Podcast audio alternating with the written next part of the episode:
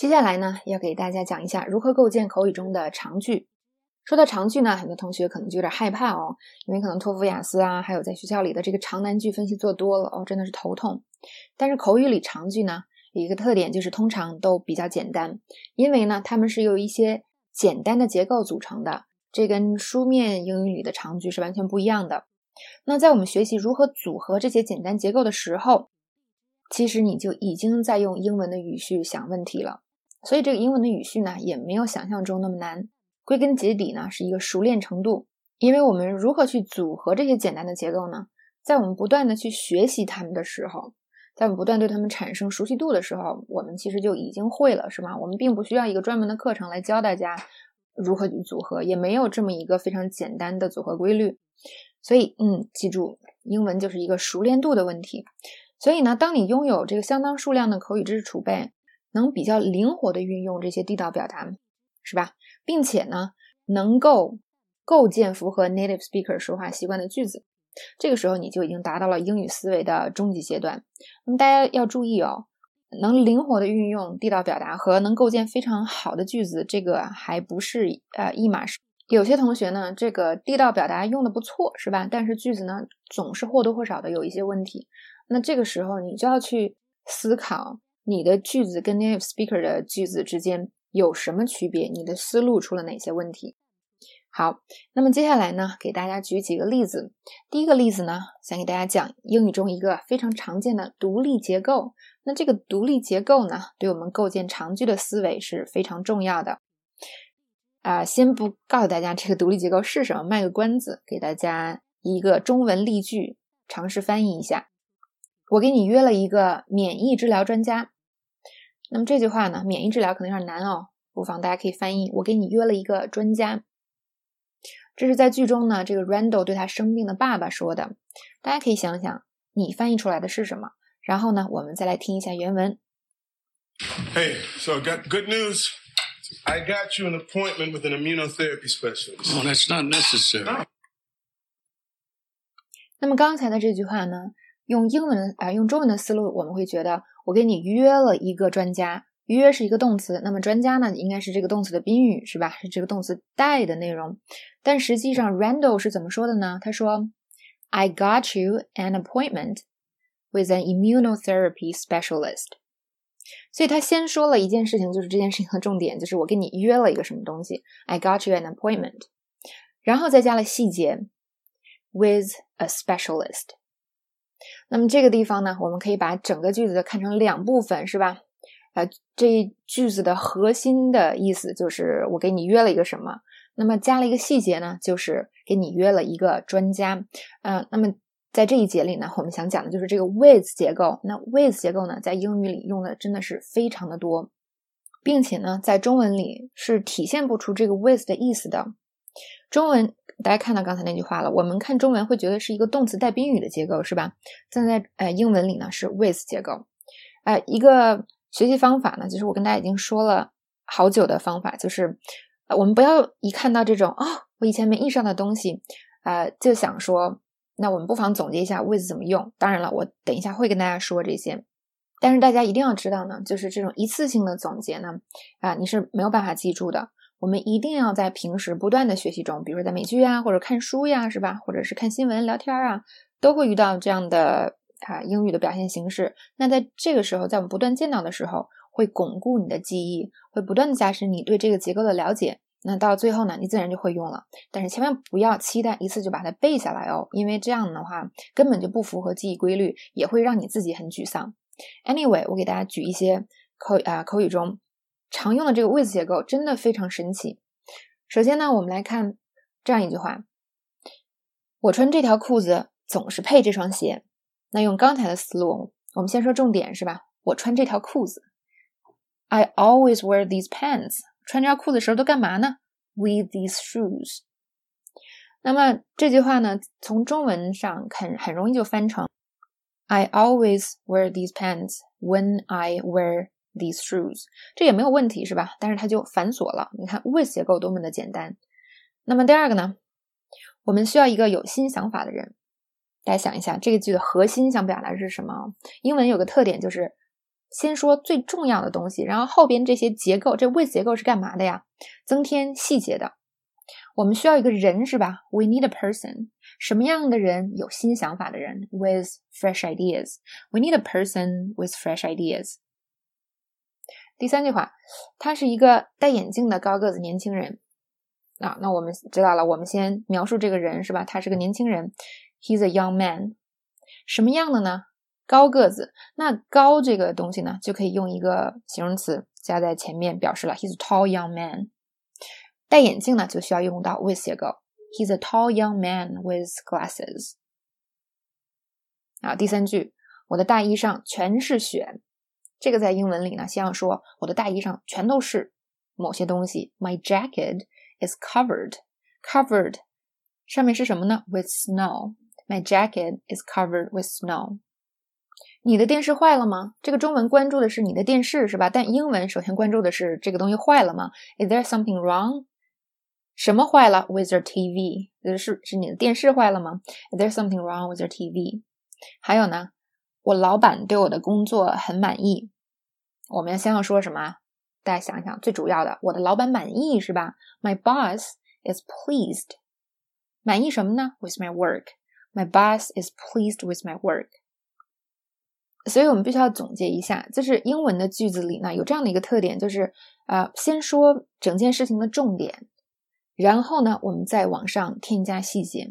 那么细节呢，就可以添加更多的意思，而且这个细节是什么？很多时候就是像 with 的这种结构，就一个结构就能添加一个细节。好，这我们就要看我们的下一个例子，是吧？会非常明显的体现出这个特点。在 Kevin 呢再去见自己公司高层的时候。啊，他本来是想求人家说让放他走，但是公司高层表达了这样的一个意思，是吧？就我才不关心你们那边出了什么事儿呢，是吧？我就想过好自己的生活，所以他说了这样一句话：“我才不关心我们公司的三流情景喜剧背后发生了什么。”大家可以想想这一句话用英文要怎么说？好，然后我们听一听剧中他说了什么。I really don't care what happens behind the scenes on my third rated sitcom. 好，接下来呢，我们就来分一下这一句，就是刚才中文说什么？我才不关心我们公司三流情景喜剧背后发生了什么。那么它的核心意思是什么呢？大家来分析一下，就是我不关心，是吧？所以呢，I really don't care，这是这句话的核心。所以在英文中呢。会先说这一句话，真的非常，这就是最最简单的这个说英文的一个思路，是吧？你先把核心的意思说出来，然后我们再加细节。我不关心什么呢？我不关心发生了什么事情。I really don't care what happened。那在这个情景下，大家可以代入一下，是吧？如果你是这个高管，你想说，我根本就不关心你们那边的事儿，那我就说 I really don't care what happens，是不是可以表达一样的意思？绝对可以的。只不过呢。呃，当你的英文水平更高级的时候，你可以添加更多的细节。那现在我们想添加一个细节，就是我不是很关心我们公司就是情景喜剧发生的事情，是吧？那这个怎么说呢？I really don't care what happens。如果大家会情景喜剧的话，就知道 on my sitcom。I really don't care what happens on my sitcom。哎，加了一个细节，我不关心我们公司情景喜剧。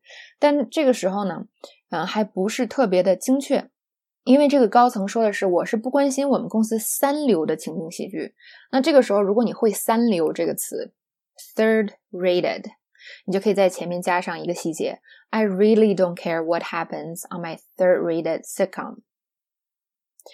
那么现在呢，这个还是缺一个细节，就是他其实不关注的是什么呀？就是幕后发生的事情，是吧？你前台发生的事情，他可能还是要在乎一点的。那如果我们会幕后这个表达，behind the scenes，我们就可以把它加进去。I really don't care what happens behind the scenes on my third-rated sitcom。 那通过这个过程呢，我们可以看到，就是去掉很多细节的时候，这个话还是成立的，并且意思也可以表达到位。那么，当我们的英语水平增进的时候，增进的是什么？就是这些细节。所以做一个小总结啊，就是我们说英语的时候，要先说核心内容，这是英语的一个特点，就是最重要的。这个通常是一个动词或者一个结构。第二个呢，就是不用说出所有的细节，先你先构造最核心的这个句子。那么之后呢，每加一个结构都可以添加一个细节，但是这个细节呢，是你英语能力的体现。那么这个是什么意思呢？就是在你英文水平只有 I really don't care 和 I really don't care what happens 这个程度的时候，你就不要着急要把这高管说的这整句话全都能表达出来。现在大家说英语犯错误的这个主要矛盾就是什么呢？你的水平。啊，就是你的中文水平可能是一百零八级，但你的英文水平可能是二十级。但是很多同学呢，想用这个二十级的英文水平表达出自己一百零八级的这个中文水平所想出的所有细节，那这显然是不可能的。这个呢，就会造成非常多的错误，以及呢，就是你根本就不知道怎么去构造这个特别难的句子。所以很多同学呢，说我见到我学了，不管我学了多少，见到外国人都不会说，就是因为你从来没有仔细想过怎么说。怎么说是最简单正确的？嗯，大家一个思路就是，我中文想出什么，我必须得全说出来，是吧？那现在我们知道，不要这样做，这样做的结果就只能是让你觉得我怎么学了这么多英语，最后还什么也不会。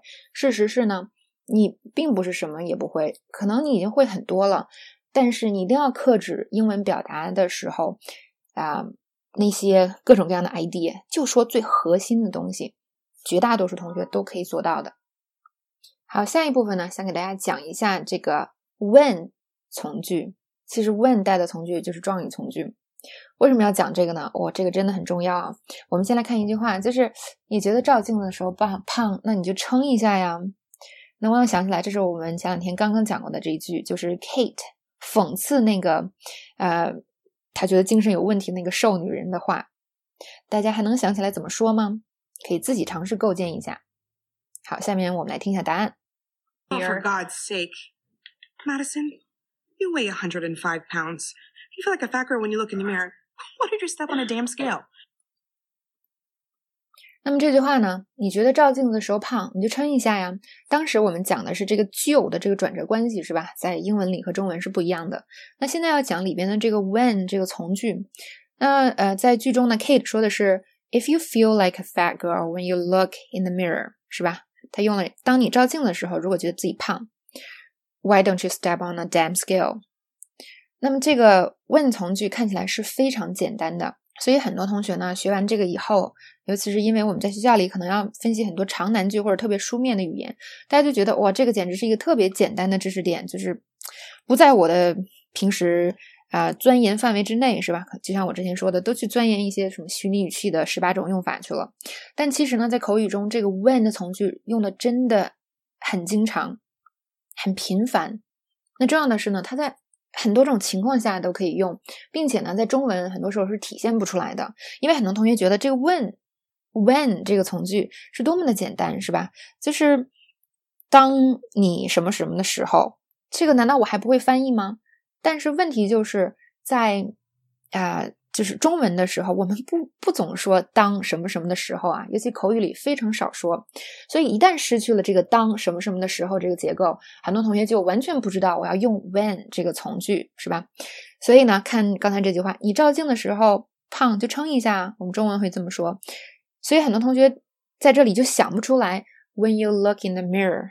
这个表达，所以造这句话的时候呢，也会出非常多的问题，就把你照镜子的作为了时候的一个定语来翻译，那错误就在所难免了啊！可能有些同学不服气是吧？啊，这个地方我忘了，那其他地方我会记得呀。